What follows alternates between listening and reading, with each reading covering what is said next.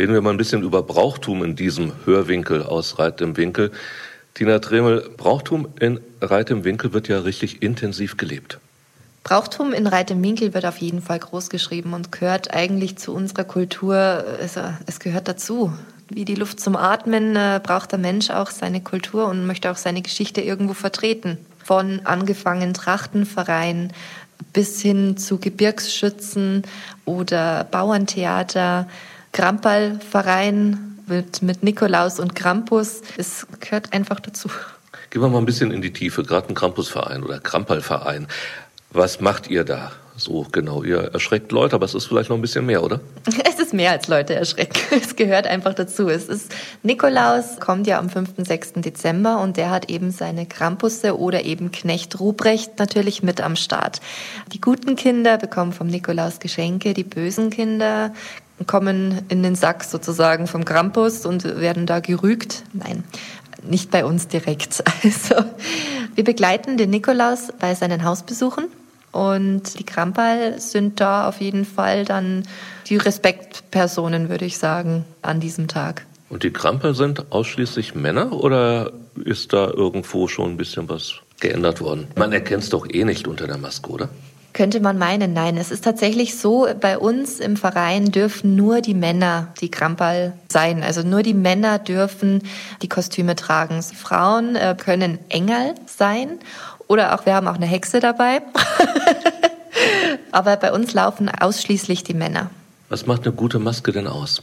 Die gute Maske. Es ist so, bei uns werden die Masken vereinsintern geschnitzt auch. Wir haben äh, zwei, drei Leute, wo man seine Wünsche äußern kann. Die einen sagen zum Beispiel, meine Maske soll möglichst wie ein Drache ähneln und große Nasenlöcher und, und dunkle Augen. Die anderen sagen, nee, nee, ich hätte lieber so ein Skelettgrinsen dazu und nur ein Auge oder ich hätte gern noch Hörner oder ich hätte keine Hörner. Da dürfen die Jungs sich so ein bisschen austoben. Also die haben da so ein bisschen äh, Fantasievorstellung, wie die Maske aussehen soll.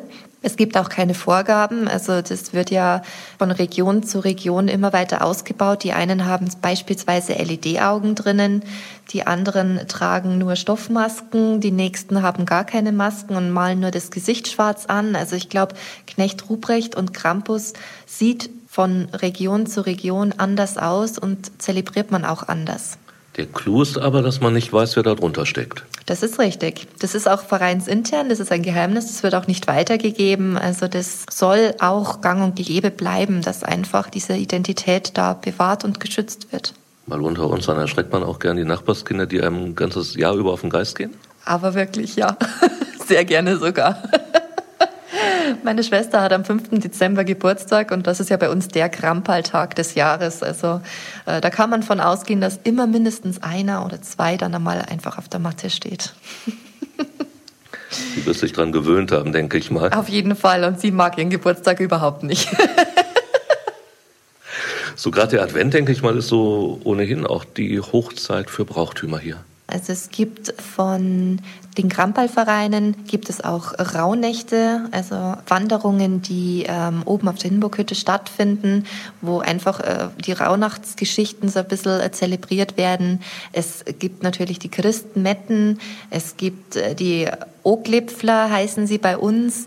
Das sind oftmals private Leute, die von der Musikkapelle sich intern einfach zusammenschließen und dann auch von Haus zu Haus gehen und dort ihre Klöpflerlieder singen.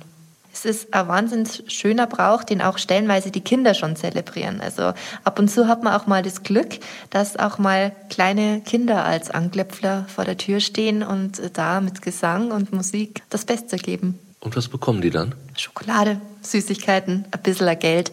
Also man kann es ähnlich vergleichen wie die Heiligen Drei Könige, wenn sie kommen.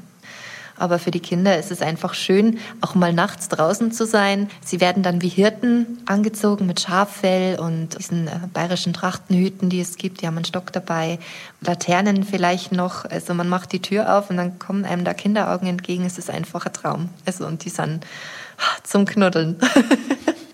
Die Heiligen Drei Könige kommen aber auch noch ein paar Wochen später. Die kommen ein paar Wochen später, sind bei uns auch alles Kinder, die kommen. Das übernimmt meistens die Schule und im Religionsunterricht wird da dann oft schon mal gefragt, wer möchte, wer möchte nicht. Ist natürlich auch schön, wenn die Kinder kommen und dann ähm, die Symbole über die Haustür schreiben mit äh, Balthasar Melchior. Ich finde es toll. du sagst von klein auf, stehen da mehr die Eltern dahinter oder mehr Kindergarten, Schule dann? Wer gibt da so den, den Anstoß für? Sowohl als auch. Ich glaube, dass viele das von zu Hause aus einfach mitkriegen, wenn die Eltern in bestimmten Vereinen mit drin sind. Es wird aber auch sehr viel über unsere Grundschule gemacht und Religionsunterricht ist bei uns da auch immer schon ein, ein großes Unterrichtsfach gewesen, weil es einfach dazugehört. Es ist wichtig.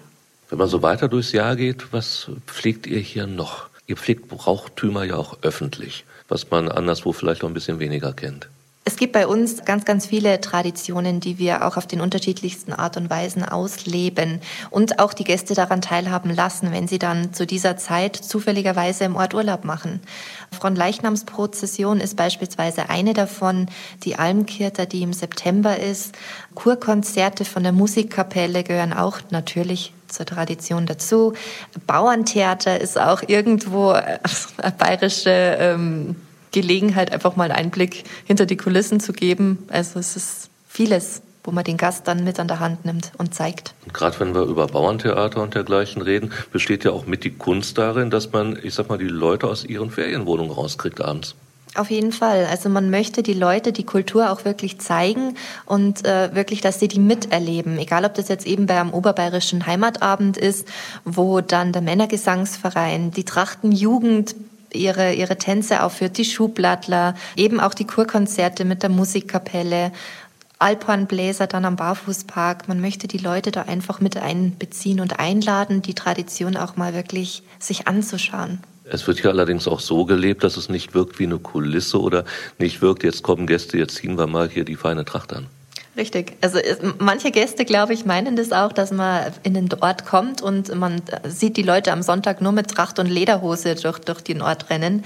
Es ist für uns auch was Besonderes und man freut sich da immer wieder drauf, wenn dann diese Veranstaltungszeit kommt. Es ist für uns Einheimische auch nichts Alltägliches.